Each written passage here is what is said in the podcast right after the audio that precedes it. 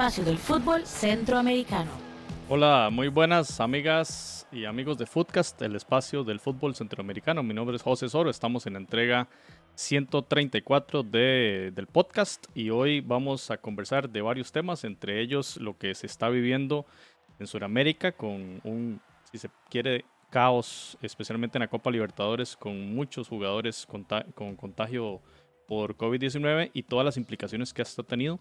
Queremos conversar un poco de eso y hacer un paralelismo con eh, nuestra área centroamericana, qué podría pasar en CONCACAF ahora que viene, eh, bueno, que estamos en fecha FIFA y que viene Liga CONCACAF y pensando también para la eliminatoria. Vamos a hablar un poquito de las elecciones de esta fecha FIFA y también justamente de Liga CONCACAF. Y bueno, eh, para ello tenemos hoy mesa llena. Le doy la bienvenida primero a David Sánchez, que nos acompaña desde Argentina. Así que David, un placer que esté de nuevo acá de vuelta en Footcast. Hola, buenas noches. No, el placer es mío. Gracias, David. Randall, un saludo. Hola, David. Un gusto tenerte de nuevo. José, Jonathan y a todos los amigos de Centroamérica que nos escuchen, nos ven. Antes quería robarme un minuto para desearle, mandar un saludo a mi hijo que hoy cumplió ocho añitos. Felicidades, te quiero mucho. Y aquí estamos para hablar de lo que más nos gusta a nosotros, el fútbol y el fútbol de la región. Muy bien, nos unimos al festejo, Randall, y saludos. Eh, Jonathan, buenas noches. Hola José, hola David y Randall. Me uno también a la felicitación para, para el hijo de Randall y encantado de estar nuevamente con ustedes acá en un episodio más de Footcast. Muy bien, muy bien compañeros. Vamos a arrancar con este tema. El primer bloque, lo que estábamos comentando de la Copa Libertadores. Eh, les invitamos a que puedan buscar este artículo buenísimo de Mario Canesa, desde el diario El Universo en Ecuador, que habla de, del tema ético y el tema moral, digamos, de un club de fútbol que, tiene, que, que tuvo en su momento más de 20 eh, trabajadores, entre ellos jugadores, parte del staff técnico eh, utilería, etcétera, eh, con, contagios de COVID-19 y a pesar de eso se mantuvieron en competición. Eh, no, no se sabe a ciencia cierta qué sucedió realmente, si las pruebas no fueron efectivas, si no fueron de la, de la calidad requerida, etcétera. Lo cierto es que los protocolos no se aplicaron al 100 y causó una serie de, de contagios sucesivos en tanto jugaron partidos de Copa Libertadores de América en esa última semana eh, en esos últimos días de septiembre. Jugó contra el Independiente del Valle, lo mencionamos acá, el 5-0, donde anotó Gabriel Torres, el panameño, uno de los goles del equipo ecuatoriano. Jugaron el 29 eh, contra el Barcelona de Ecuador y jugaron el primero contra el Junior de Barranquilla.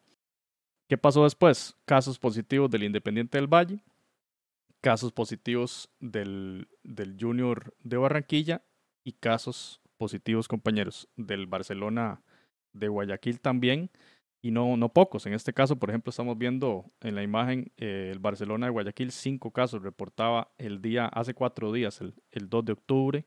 Estamos hoy 6 de octubre, grabación de este episodio. Eh, y mientras tanto, la Conmebol, y es una de las críticas que se lanzaba en ese eh, editorial que mencionábamos del diario El Universo, la Comebol no menciona nada del tema y no se habla. Éticamente entonces es como un poquito complejo, compañeros, y tal vez analizar por allí, ¿verdad? ¿Qué, qué, qué panorama más complicado, cómo se cruza el tema sanitario con el tema ético de reportar, digamos, en este caso, la, la afectación por el COVID. Eh, se habla de favoritismo hacia el Flamengo, se habla de que pueden haber eh, forzado, digamos, el, el, reglamento, un poco de protocolo. Entonces, no sé, David, usted que está allá en, Sudamérica, ¿cuál es el panorama que se vive desde allá al respecto del, tema y si ha habido otros, otros casos que nos pueda mencionar en Copa Libertadores?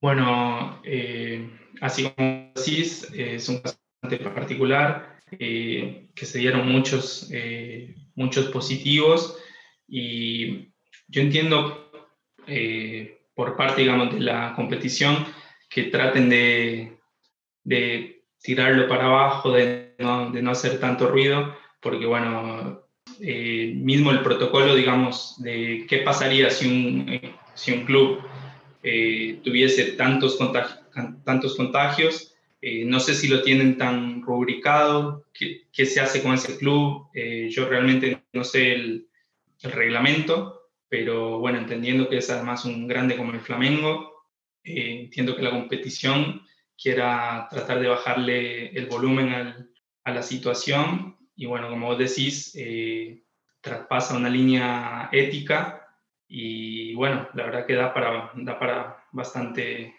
para hablar, ¿no? Así es, David. No sé, Randall, ¿qué podemos hablar al respecto? Y, y es que lo analizamos, si bien este programa no está enfocado en Sudamérica, lo analizamos porque viene de Liga con CACAF dentro de dos semanas, ¿verdad? Y, y hemos hablado mucho del tema en este semestre. Eh, entonces, Randall, ¿podría darse esta situación acá en Centroamérica? Sí, claro, inclusive eh, dentro de nuestras ligas domésticas se está presentando. O sea, vemos casos en los clubes en Guatemala, vemos casos en los clubes en Costa Rica.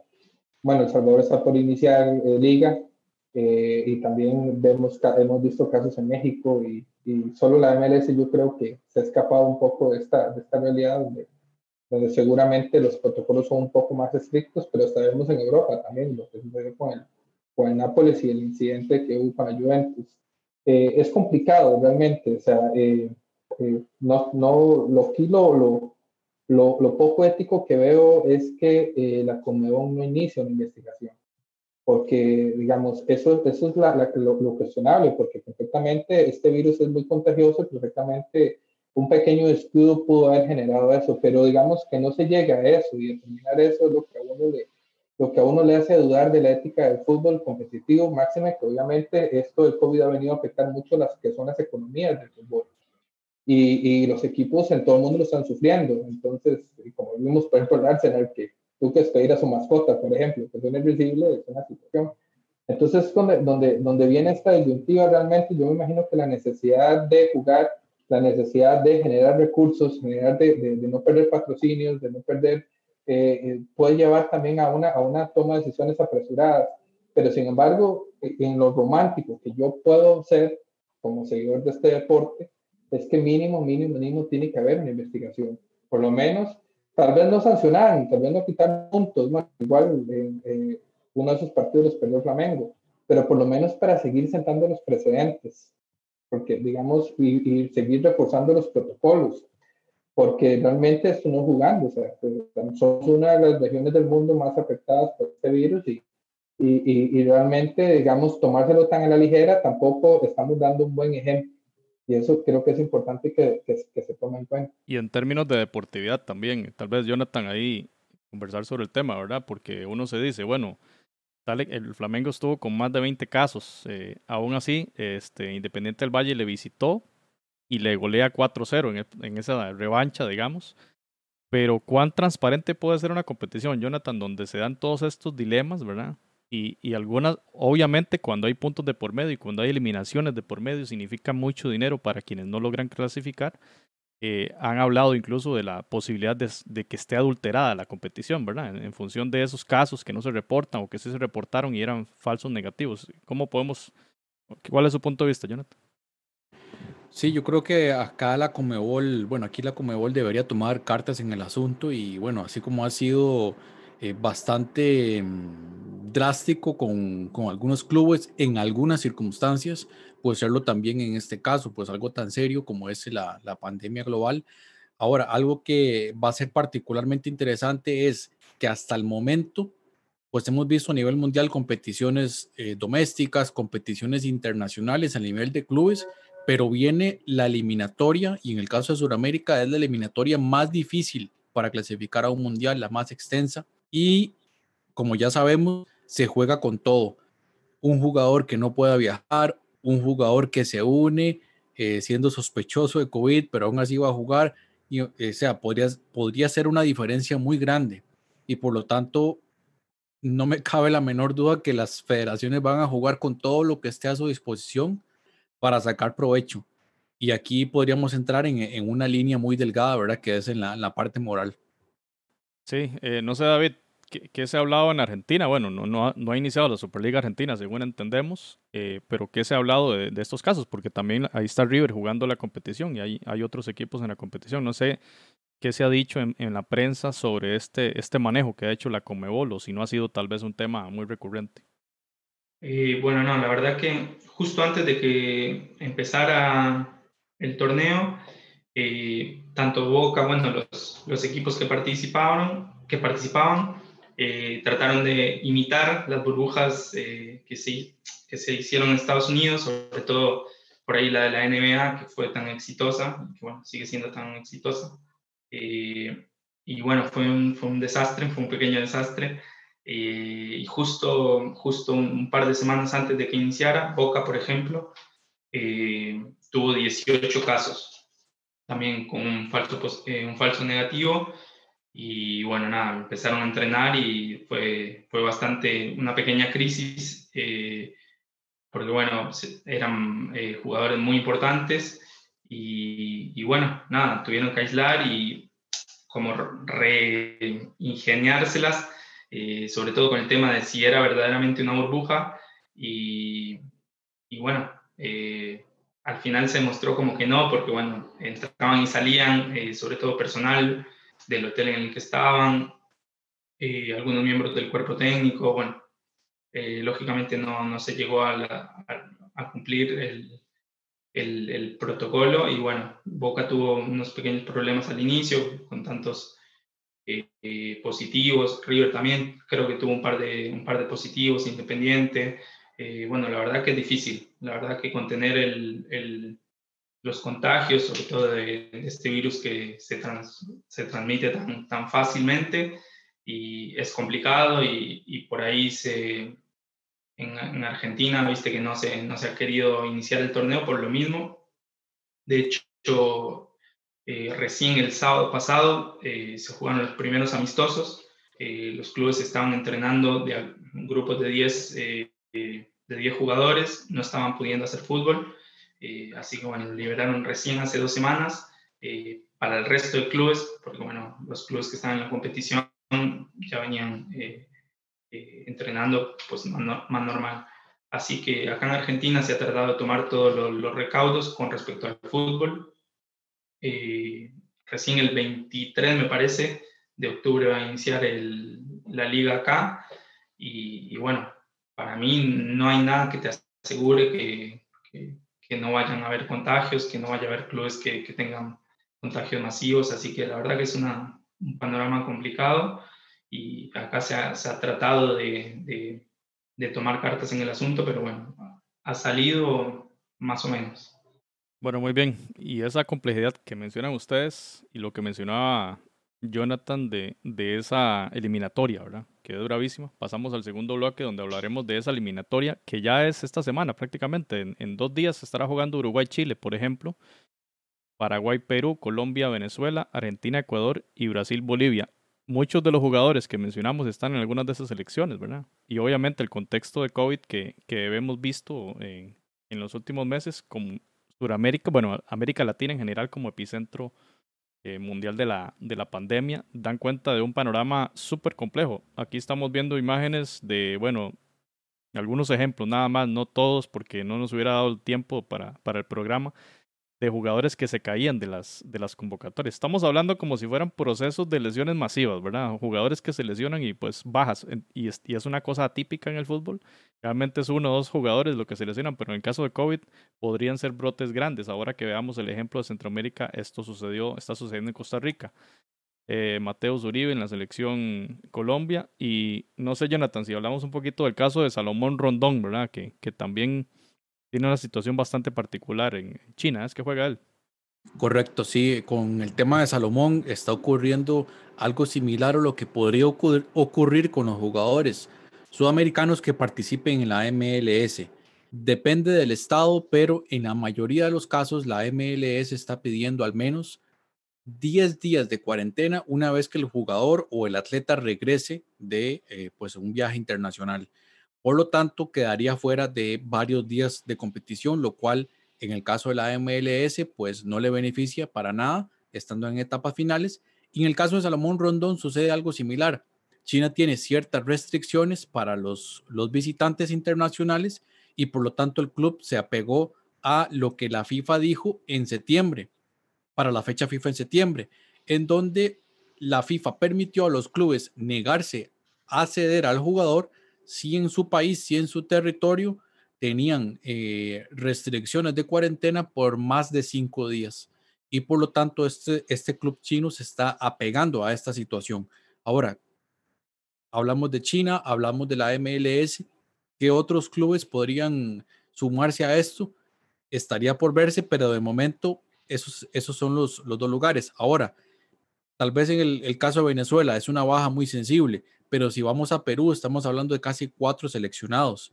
En el caso de Paraguay, tiene creo que tres seleccionados en la MLS. Entonces, es una lista importante que en definitiva podría afectarlos.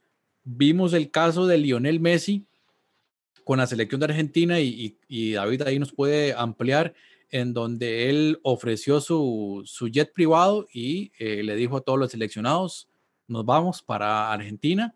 Y claro, esto le facilitó muchísimo las, la situación, pero ¿cuántas selecciones eh, tienen el poder para hacer algo como esto?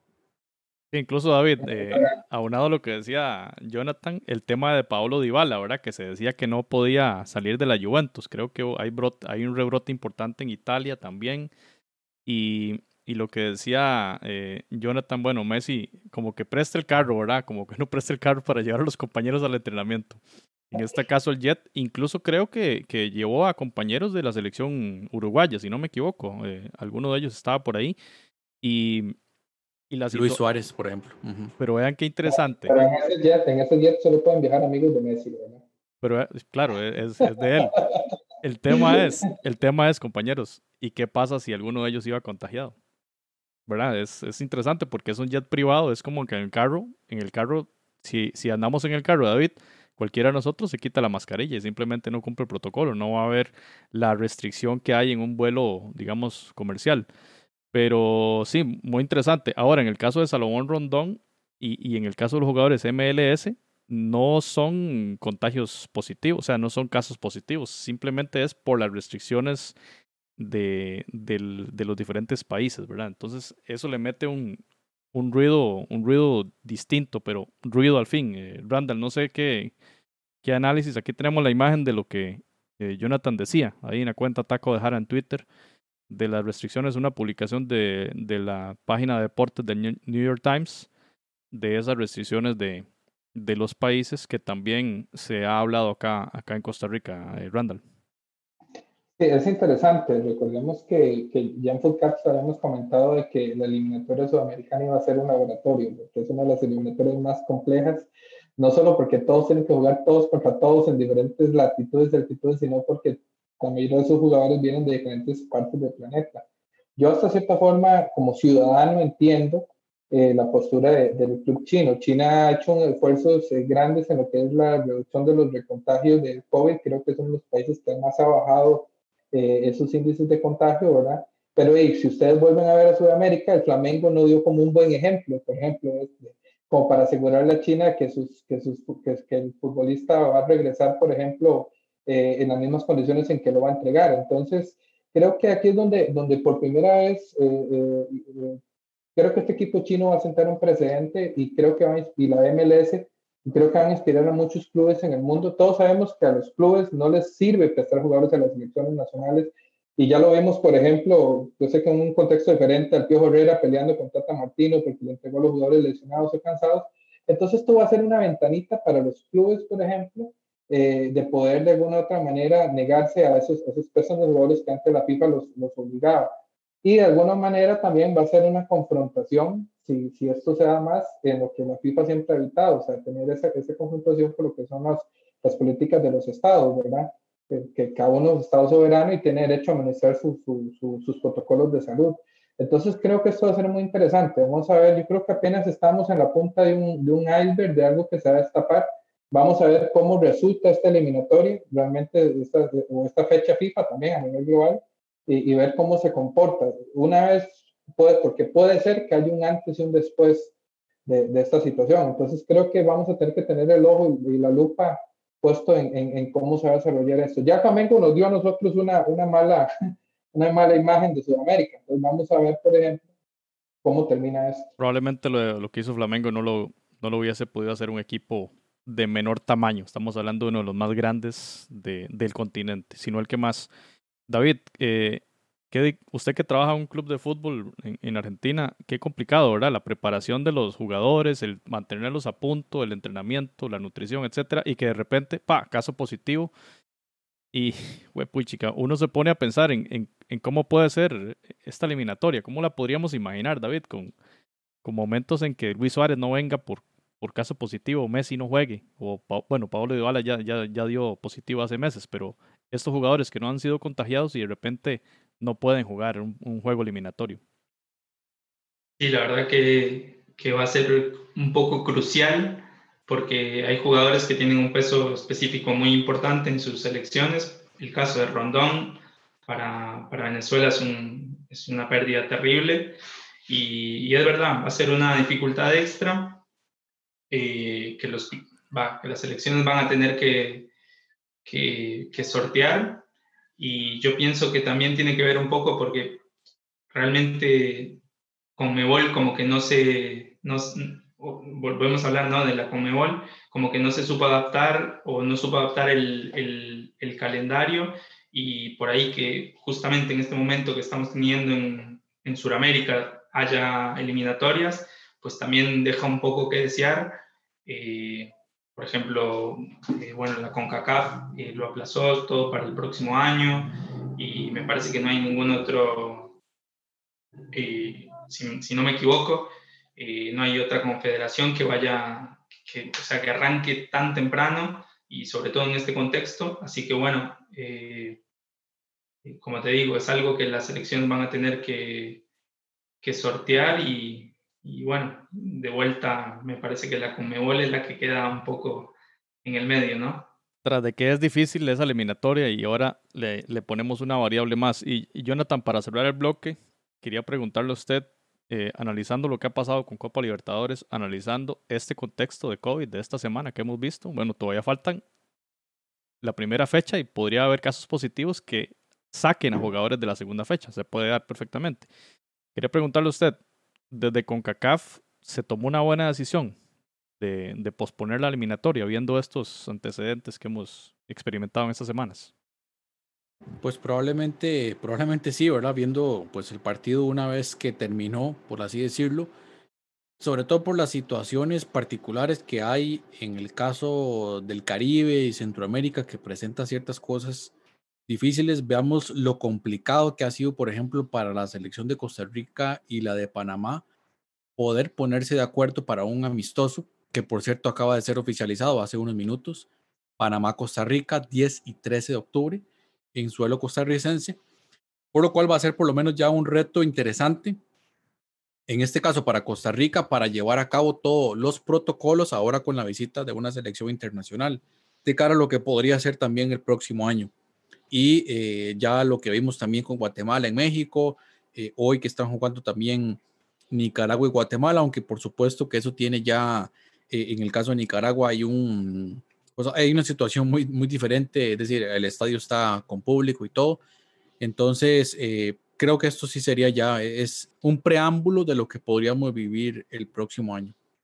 Muy bien, con este tema cerramos este segundo bloque, este episodio 134. Y pasamos a hablar justamente de esta fecha FIFA. Fecha FIFA donde, bueno, aprovecha Panamá y ya Jonathan lo acaba de mencionar. Se confirman entonces los amistosos frente a Costa Rica. Ambos van a ser en suelo costarricense, Jonathan. Correcto, ambos en el Estadio Nacional de Costa Rica. Muy bien, ahí está la, la lista de Christiansen, que ha, que ha tenido la, la, famosa burbuja de Penonome, el primer contacto con sus jugadores. Y bueno, y además de los jugadores de la liga local, que no ha iniciado. Panamá es la única liga centroamericana que no ha, bueno, que, que no había oficializado hasta ahorita, porque El Salvador inicia este fin de semana. Ahí vemos la, la lista de jugadores, entre los que destacan, eh, bueno, Jorman Aguilar, bien conocido acá en Costa Rica con, con San Carlos. Y podemos hablar también José Murillo del Comunicaciones, podemos hablar Víctor Griffith, conocido acá en Costa Rica, el Manotas Mejías, que está jugando la Copa Libertadores, ¿verdad? Con el Nacional. Eh, el portero también, José Calderón de Comunicaciones. Tiene un buen cuadro el equipo panameño realmente. Machado liderando la defensa, pero ya vamos a ver el tema de Liga Deportiva Alajuelense. Y aquí algunas de las, de las imágenes que se publicaron en redes sociales después de esta convocatoria. Abdiel Ayarza Creo que él jugó con el CAI, ¿verdad? O había jugado con, con el CAI, si no me equivoco. Sí, con el CAI. Creo que está en Sudamérica, la convocatoria de él. Y muy interesante, Santos de Guapiles, ¿verdad? Con convocatorias de jugadores, aquí en este caso panameños, Víctor Griffith, lo cual da cuenta de un buen trabajo, digamos, de, del equipo de Guapiles. Y no es poca cosa, ¿verdad? Que una selección nacional que vaya a disputar un cupo para un mundial le convoque a usted a un, a un jugador. Gabriel Torres no fue convocado, estamos de acuerdo. Independiente del Valle está en, en el tema de Copa Libertadores, pero queríamos poner esta imagen porque fue nombrado el jugador del mes en, en la Liga Ecuatoriana, ¿verdad? O sea, estamos hablando de un jugador top para esa liga y para la selección panameña y que lo hemos venido hablando, goleador de ese club, le hizo gol a Flamengo. Es un buen jugador que hay que ponerle la fichita ahí para el tema de la, de la eliminatoria mundialista. Alberto Quintero tampoco fue convocado, pero la noticia es que fue campeón del fútbol peruano con el Universitario eh, de Lima. Así que vemos un paso bastante seguro del fútbol de Panamá y como ya lo habíamos hablado con Simone Guirlanda, esa presencia panameña en Sudamérica también como un elemento diferenciador. Edgar Joel Bárcena jugaba para el Real Oviedo. Esta imagen nos las pasó Jonathan, la nueva ficha del Girona FC que juega en segunda, segunda, ¿verdad? Si no me equivoco, en, en España. Así que compañeros, tal vez un poquito conversar de eso, ¿verdad? Este, esta fecha FIFA, lo que hablaba Jonathan, eh, y este doble enfrentamiento Panamá-Costa Rica. Randall, tal vez algunas apreciaciones suyas sobre lo que podría significar esta fecha para ambas selecciones, tanto Costa Rica como, Panamá. Sí, José, eh, tal vez eh, tal vez un poco un punto que en el, en, el, episodio anterior, cuando yo hablo que Panamá está un recambio. Cuando yo hablo de recambio no significa que no tenga buenos jugadores. Yo creo que Panamá, eh, este momento, y usted lo ha comentado muchas veces, Panamá eh, se ha caracterizado en las últimas eh, décadas en ser uno de los mayores productores de nuevos prospectos junto con Honduras en Centroamérica, inclusive me atrevo a decir, superando a Costa Rica. Yo lo que decía es que, digamos, respondiendo tal vez a un, a un, a un usuario que, que, que, dice que ha sido el problema en dirección técnica. Es cierto, o sea, pero es que, por ejemplo, antes Panamá eh, uno tenía una base que independientemente de quién viniera de técnico, ya se conocían y ya, y ya, y ya digamos, podían desarrollar eh, un fútbol, independientemente si fuese el Desli Valdés, el Bolillo Gómez, etc. Eh, Panamá ahorita, este muchacho que se tiene que hacer equipo, ¿verdad? Tiene que hacer conjunto, volver a crear una base otra vez eh, con muy buenos jugadores. Y creo que eh, Costa Rica es un buen parámetro para enfrentarse porque Costa Rica también está en circunstancias parecidas. Eh, con un técnico como Ronald González, que no ha podido prácticamente probar a su equipo. Tuvo tres partidos oficiales contra rivales muy duros y no ha podido tener fogueos para poder de alguna otra manera probar sus ideas. Entonces creo que va a ser un, un más que provechoso necesario. Entonces creo que, creo que va a ser muy interesante eh, lo que nos puedan ofrecer estos, estos dos equipos en una, en una jornada doble que vamos a tener aquí en el Estadio Nacional de Costa Rica. Este, David, como dice Randall, meses sin jugar. Y en el caso de Christiansen, no los ha visto en un partido oficial o en un partido bravo, digamos. Obviamente lo han hecho en colectivos y demás. ¿Qué tanta utilidad de, puede tener dos enfrentamientos con una selección como la costarricense para, para el director técnico de la selección panameña? Muchísimo. La verdad que va a ser súper importante me imagino que cuando confirmaron los partidos eh, estaban bastante contentos porque eh, Costa Rica además va a ser un buen parámetro para ver en dónde están, eh, para él, para empezar a ver a los jugadores, eh, ver qué tanto le pueden dar. Para un técnico nuevo es, es importantísimo competir, así que, que, la verdad que para Panamá va a ser muchísimo más provechoso, pero bueno, por supuesto que para Costa Rica también, para volver a, a reencontrarse. Ronald los conoce a todos y bueno, ha tenido eh, microciclos estas, estas semanas, pero, pero no hay nada como la competición para, para ver los jugadores, para ver cómo, cómo se va conformando el equipo, así que la verdad que van a ser bastante provechosos estos dos amistosos. Muy bien, y antes de pasar a ver la nómina costarricense, eh, destacar esta noticia que hoy publicaba, que publicaba hace dos días la Federación Panameña de Fútbol, en la cual dos jugadores, dos profesionales, que trabajan en Armenia, en el fútbol de Armenia, en la Liga Premier, estaban, eh, si se quiere, atrapados en medio de una guerra civil entre, entre de, una, de una guerra, un conflicto bélico entre Armenia y Azerbaiyán. Y la noticia positiva era que dichosamente ya pudieron regresar a, Panamá. Entonces, dos profesionales ahí que, que bueno, no, no es nada, nada bonito lo, que vivieron. Y la verdad que bastante positiva esta noticia de los jugadores Vargas y Gutiérrez. Em, cerrando el tema panameño, lo que publicaba Gustavo Roca, una legión panameña en segunda, en segunda división en España. Edgar Joel Bárcenas con el Girona, el Pumita José Luis Rodríguez, que vimos que hizo un buen mundial en, Rusia, que va a jugar para el Lugo, y Adalberto Carrasquilla en el Cartagena FC. Ya lo venimos diciendo, ubicando jugadores en la segunda división de España, ubicando jugadores en la MLS y ubicando jugadores en Sudamérica, y no nada más ubicándolos, destacando. Campeón en Perú, destacando Gabriel Torres en la Copa Libertadores, ¿verdad? No es, no es poca cosa. Bueno, ahorita pasamos a, Costa Rica. Vamos a ver este tema. Honduras y Nicaragua se enfrentan dentro de cuatro días, el 10 en, en Comayagua. Eh, la selección de Honduras contra Nicaragua, que en este momento ya debería estar casi terminando el partido contra Guate. Ahí cualquier cosa. 0 a 0. 0 a 0 todavía. Cuelgan las roscas ahí en el Estadio Nacional de Managua. Y aquí la convocatoria de Fabián Coito eh, obviamente, eh, los jugadores de la Liga Nacional, que acaba, lleva ¿qué? dos, tres fechas, la Liga Salvavida. Entre los que más conocemos, Rubilio Castillo, delantero top para Centroamérica, sin duda alguna. Y bueno, mucho jugador del Motagua. Veíamos ahí unas declaraciones incluso del, del DT del Motagua, en cierta forma quejándose, ¿verdad? Del qué montón de jugadores me convocaron. Pero eso habla también del, del poderío de este club que viene con todo para la, para la liga con CACAF. Un equipo muy bien entrenado, Randall. Y vamos a ver qué trae contra, contra Nicaragua y que debería ser bastante contundente por la poca y casi nula actividad en el 2020. Eh, Randall. Sí, son, son dos contextos diferentes. Eh, Honduras, eh, digamos, los dos equipos necesitan jugar, como bien lo dijo David, en este momento cualquier competición, que sea un juego Ajax, es, es, importante para una, para una, selección. Pero por lo menos Honduras sí tiene un proceso con el, con el señor Coito, que inclusive ya para, para, su, para eh, tuvo una Copa Oro, tuvo eh, Liga con CACAF. Entonces, de alguna otra manera, el profesor Coito lo que necesita es seguir, eh, eh, digamos, que sus jugadores, y más que todos en los de la liga local, sigan asimilando más su idea y su concepto. En cambio, Nicaragua recientemente acaba de cambiar de, de director técnico con este, este eh, eh, David incluso me mandó un día una información sobre él. Juan Vita. Es una, Juan Vita, ¿verdad? Eh, y entonces prácticamente ellos están empezando de cero. O sea, si este resultado que se está dando actualmente en Guatemala se consuma de un 0-0, yo creo que es un, es un buen, una bocanada de aire para, para, para Nicaragua para enfrentar a Honduras, porque significa que de alguna otra manera sí se está trabajando bien.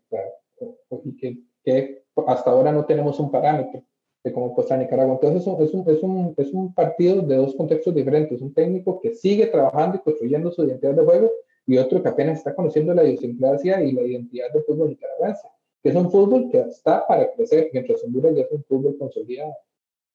Así es, ahí tenemos en imagen la convocatoria que hizo Juan Vita, ahí entre los más reconocidos, pues eh, Carlos Chavarría y Juan Barrera, que son las estrellas, si se quiere, del, del fútbol pinolero. Entonces, eh, bueno, ahí nos pasan el santo cuando termine el juego, pero sería un, buen resultado, creo yo, para debutar para, para Juan Vita en, este, en esta era, en esta nueva era del fútbol nicaragüense, que tiene mucho para crecer, así como lo está haciendo la Liga Primera eh, a través de esas mejoras administrativas que hemos visto reflejadas especialmente en el Real Estelí, ¿verdad? Todo lo que, lo que ha representado. Mientras tanto, Guatemala, vimos el partido México-Guatemala 3 a 0 ¿verdad? En, el, en el Azteca.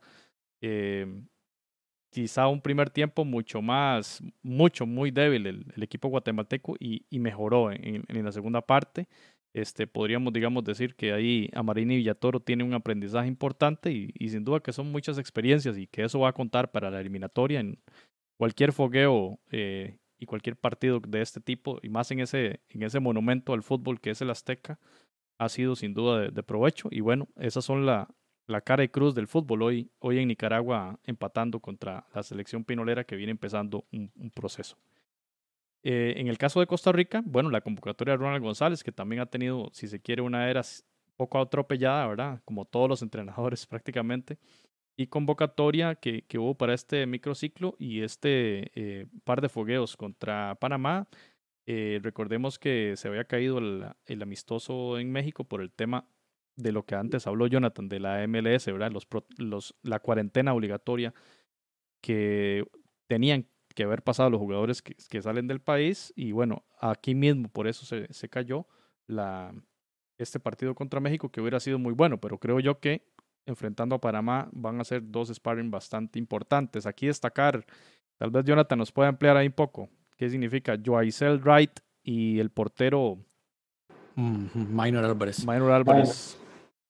Pues eh, súper importante para el, equipo de Limón, bueno, y también ha, ha tenido, ha, ha, estado en las convocatorias de los microciclos eh, gente como Jefferson Rivera, que ha venido haciendo bien las cosas. Joaisel Wright le ha faltado gol sin duda en este torneo, pero ha estado espectacular a mi, a mi humilde criterio, ha estado muy bien.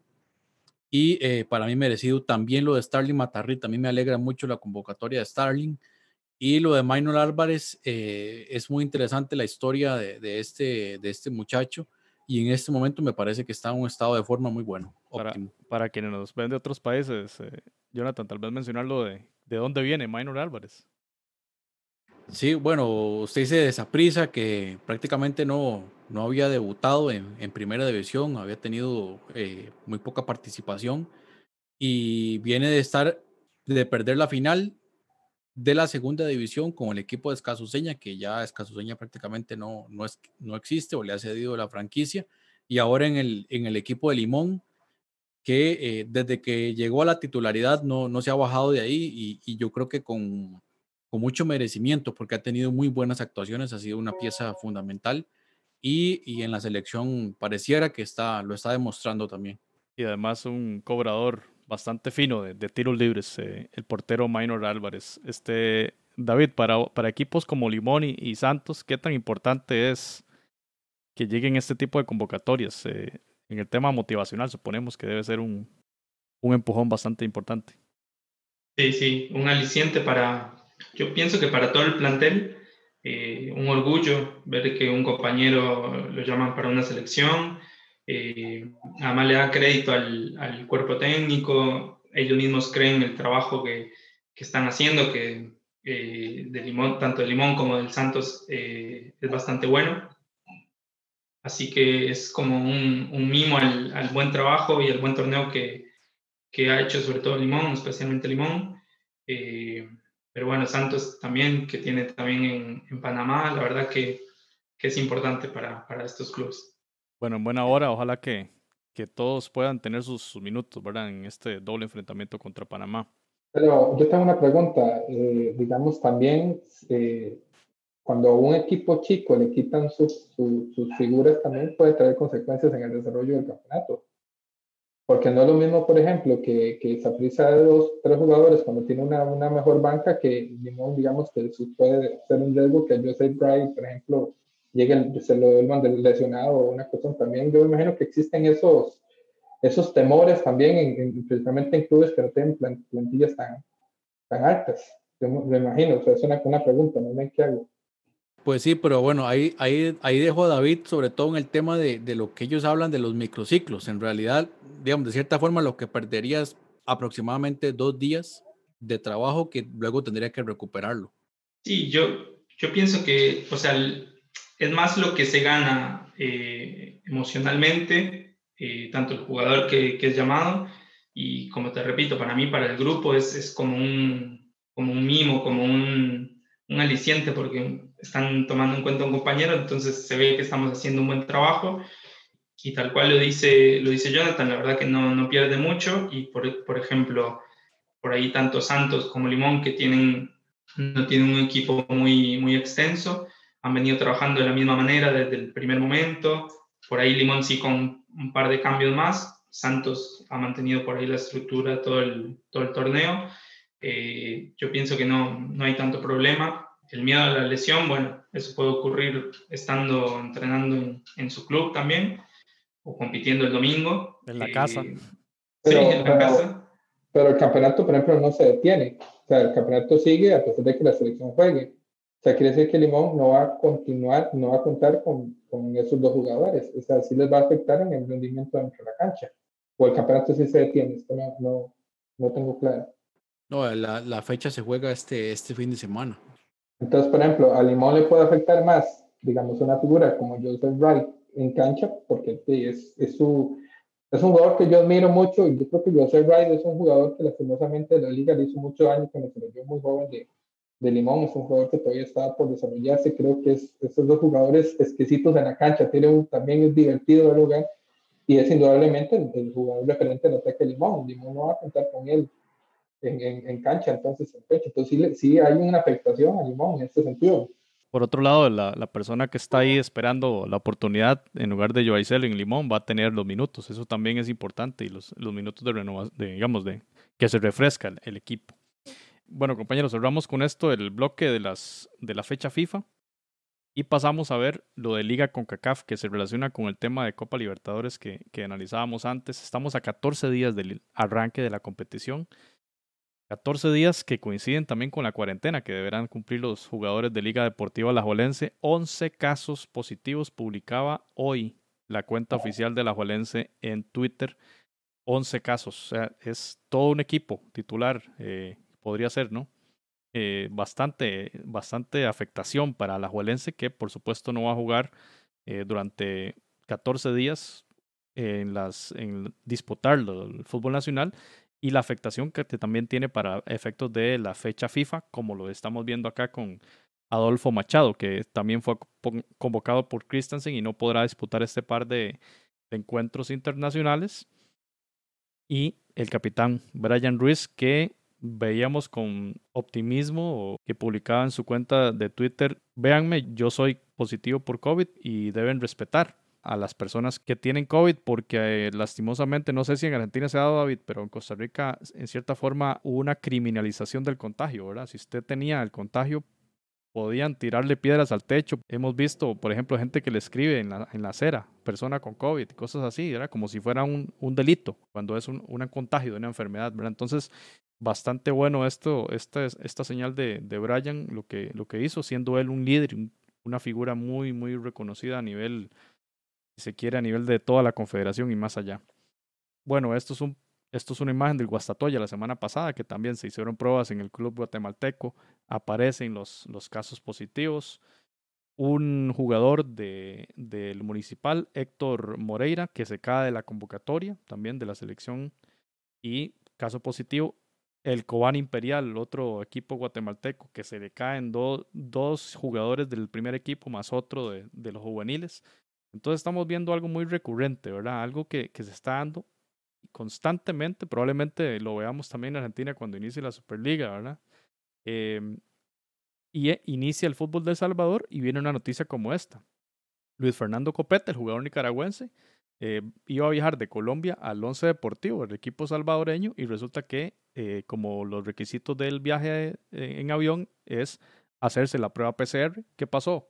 Positivo y tiene que hacer cuarentena. Así que no va a poder iniciar ni siquiera la competición de, de la primera división del Salvador. Este tipo de cosas pasan y seguirán pasando, así que es un panorama muy complejo cuando el Ministerio de Salud también de Panamá ya autorizó el inicio, el arranque de la competición de la LPF, que como decíamos en el episodio anterior, se hablaba de que no se iba a jugar eh, en el 2020 nuevamente el campeonato y una presión, hay una movida de última hora generó que sí, se va a jugar la competición. La noticia entonces es que el Ministerio de Salud de Panamá dio el visto bueno. Eh, compañeros, en este contexto y viendo la liga con CACAF y viendo lo de lo que acabamos de hablar de, Libertadores. ¿Qué tan posible sea que, que, se dé un caso como Flamengo acá? No sé, no sé quién, quién se atreve ahí a, tirarse el agua con esa pregunta. José, pero, pero sí hay que reconocer algo en los equipos de Centroamérica con, con menos recursos, menos nombre, de que están tratando de hacer las cosas bien. Por ejemplo, a la Juelencia de una vez reportó, hizo su comunicado de prensa con los 11 casos, igual el Guastatoya, igual ahora el caso Copeta. Entonces, de alguna otra manera, eso, eso nos, nos puede llenar un poco de, tal vez no de tranquilidad, porque no, no existe en este contexto que estamos, no hay tranquilidad. El vecino que nos está saludando puede tener el, estar infectado y uno no, o sea, es, es, es, pero por lo menos yo creo que los clubes centroamericanos están tratando de hacer eh, esfuerzos grandes por tomarse con seriedad esto y tomarse en serio los protocolos. Entonces, tal vez eh, con esto que pasó en el Flamengo todavía pueda de alguna otra manera eh, generar un poco más de compromiso, ¿verdad? Máxime que los clubes de Centroamérica no tienen tanto dinero para estar votándolo constantemente, haciendo pruebas porque un jugador fue irresponsable o no. Entonces yo, yo sí creo que más bien lo que sucedió en Flamengo puede de alguna manera inspirar a que los clubes de Centroamérica, que ya están demostrando mucho profesionalismo, y hay que reconocer, porque muchas veces nos han criticado que nuestro nivel, nuestras canchas, nuestra organización, pero también hay que reconocer lo bueno, y, y, y si estos clubes están tomando en cuenta eso, están haciendo fuertes para hacer las pruebas, eso también nos puede de alguna manera eh, demostrar de que tal vez no llegue a afectar tanto una competición tan importante para nosotros, ¿verdad? Como la Liga con CACAF. Entonces, yo tengo un poco de esperanza de que tal vez se pueda aprender de esos errores de otros. David, ¿usted es tan optimista como Randall? Y el problema es que nada te garantiza que no ocurra, ¿no? Por más que vos puedes hacer todo bien y, viste, es, es, complicado. Yo espero que, que, la competición se pueda jugar con total normalidad. Eh, ojalá que si hay algún caso que lo puedan eh, pues, eh, detectar temprano para que no haya un, un contagio tan masivo como ocurrió en el Flamengo. Pero bueno, nada, eso, que sigan los, los protocolos correspondientes, que traten de hacer la, la, cosa de la mejor manera y ojalá que acompañe un poco para todos los hinchas del fútbol, que nos gusta ver eh, sobre todo esta competición que es tan linda, eh, que es tan, eh, como que para los, los, fans, para los hinchas es, es tan importante, pues ojalá que, que pueda seguir normal, ¿no? José, por cierto, 0 a 0 el Nicaragua-Guatemala. Eh, finalizó. Eh, Guatemala hace un cambio táctico de lo que mostró en México porque había salido con 5-4-1. Aquí ya mostró lo que pareciera un 4-3-3, 4-4-2. Ahí varió un poco a Marini. Y Nicaragua creo que va por un 4-3-3. Entonces, interesante lo que va a hacer Juan Vita. Ahí estamos viendo lo, los comentarios ya de Camilo que no, no, no están muy contentos con, la, con el primer partido, pero eh, pues hay, que entender que hay, hay, hay muchas cosas que en el caso de Juan Vita tienen que ir mejorando. Por cierto, eh, Barahona y Montenegro, los defensores centrales de Cartago, mencionaron que Juan Vita los había llamado y que los iba a tomar en cuenta, solo que para esta ocasión no, no los pudo convocar. Bueno, pero al final de cuentas un buen debut de Juan Vita, ¿verdad? Y las críticas que sin duda vendrán para a Marini Villatoro por este resultado en Nicaragua. Ya lo vimos antes en el primer tiempo ahí sondeando un poquito el Twitter de la lista de fútbol de Centroamérica. Jonathan, estamos a 14 días del inicio de Liga con CACAF y Alajuelense va a jugar la ronda preliminar. Va contra el Cibao FC. La ventaja que tiene Alajuelense es que va a ser a partido único en esa ronda y va a ser en Alajuela, ¿verdad? Pero estamos hablando de, de que va a cumplir casi el inicio del arranque, digamos, el arranque de la competición con la salida de la, de la cuarentena. ¿Cómo cree usted que va a sortear esto Liga Deportiva Alajuelense? ¿Qué va a hacer? Bueno, lo, lo, lo, importante tal vez para ellos es que tiene una, una planilla que probablemente sea más amplia que la, que la, que la del Cibao, por lo menos podrían hacer algunas variantes y, y tal vez no depender precisamente de esos 11 que desconocemos exactamente quiénes son esos 11, ya vimos algunos, pero sí variar un poco el esquema y sabemos que, que van a continuar los trabajos físicos, solo que aislados, sin aislamiento. Eh, creería que en primera instancia no les va a afectar demasiado, pero tal vez sí, porque es un solo partido. Ahora, ya lo que es la competición, que es un poquito más de, de digamos, como, como alguna gente dice ahora, de una maratón, ¿verdad? Que es un poco más de una competencia de larga duración eh, tal vez ahí sí a la, larga puedan sentir el, eh, un pequeño bache, ¿verdad? A, ese, a esa planificación que tenían agendada. Y el otro tema es la competición doméstica, ¿verdad? Costa Rica, para aclarar, para refrescar un poquito, eh, en el reglamento de la competición se asignó que al 28 de octubre deberían haberse jugado ya la fecha 10 para el al grupo A y el grupo B, para, como condición, digamos, para que se efectúe la tercera vuelta a la fecha el grupo A ya jugó, si no me equivoco, nueve fechas y en el grupo B algunos equipos tienen siete, como en el caso de San Carlos, que eso no lo mencionamos antes. San Carlos tiene más de una semana de estar en cuarentena por algunos casos positivos de COVID. Ya lleva dos fechas de no, de no disputar partido. Eh, allí tendrá San Carlos un un, un calendario bastante ajustado, ¿verdad?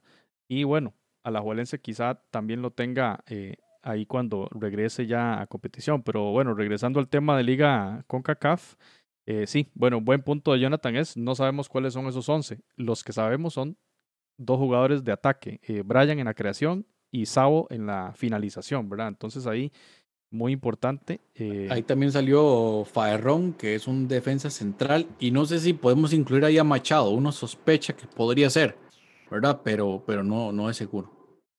Sin embargo, digamos, quizás lo que a la abuela eh, le beneficia es quizás el rival que tiene enfrente, que es que, digamos, si vos un equipo realmente nuevo y, digamos, en el papel eh, no tan tantos carteles como la abuela. Pero también hay que tomar en cuenta ser realistas. En Centroamérica tampoco tenemos equipos tan amplios, tan grandes. O sea, entonces 11 jugadores, por más que sea la Liga Deportiva Alajuelense, de alguna otra manera sí te afecta. Y máxime que ya uno habló, que es prácticamente medio equipo, que es Brian Ruiz.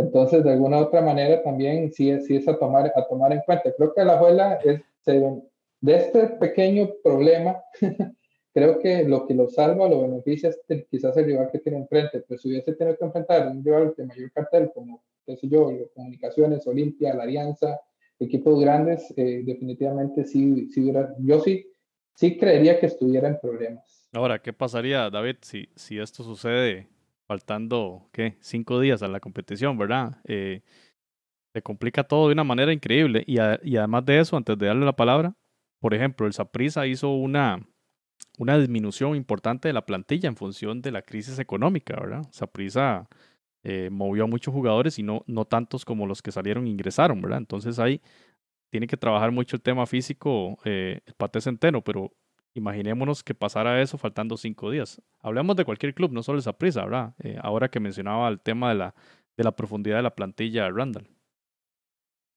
Sí, la verdad que, que, para cualquier club sería, sería complicado.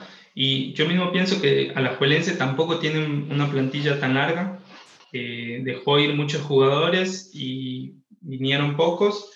Y, también me parece que, que 11 jugadores eh, es complicado. Por suerte va a tener estos 14 eh, días para, para, para, pasar esto, para pasar la tormenta y bueno, seguramente va a poder presentar un, equipo completo eh, o, el equipo completo que venía jugando el torneo nacional.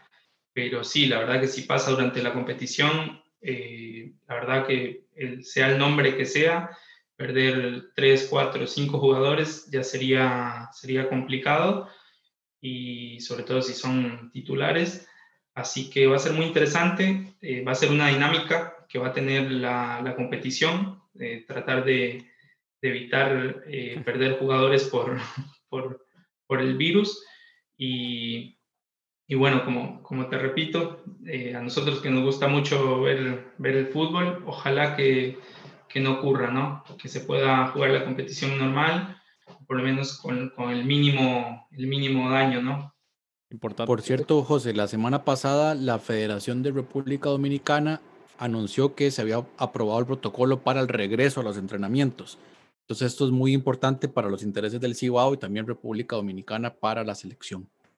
Sí, José, yo, yo quería, digamos, decir, yo sé que eh, eh, a, a, la fecha que está el partido contra el Cibao, ya posiblemente ya, ya, ya, se ha recuperado el equipo, o sea, ya ya mandado la, condiciones respectivas, pero tienen el mismo juego que traían esos 11 jugadores.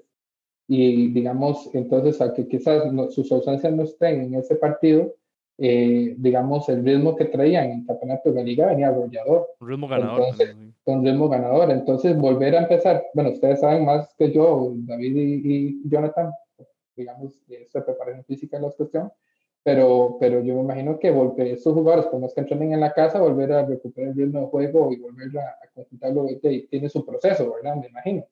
Entonces, creo que la liga, la, por eso estoy, insistiendo, la liga lo salvó con el calendario del Cibao, pero si sido otro rival, quién sabe.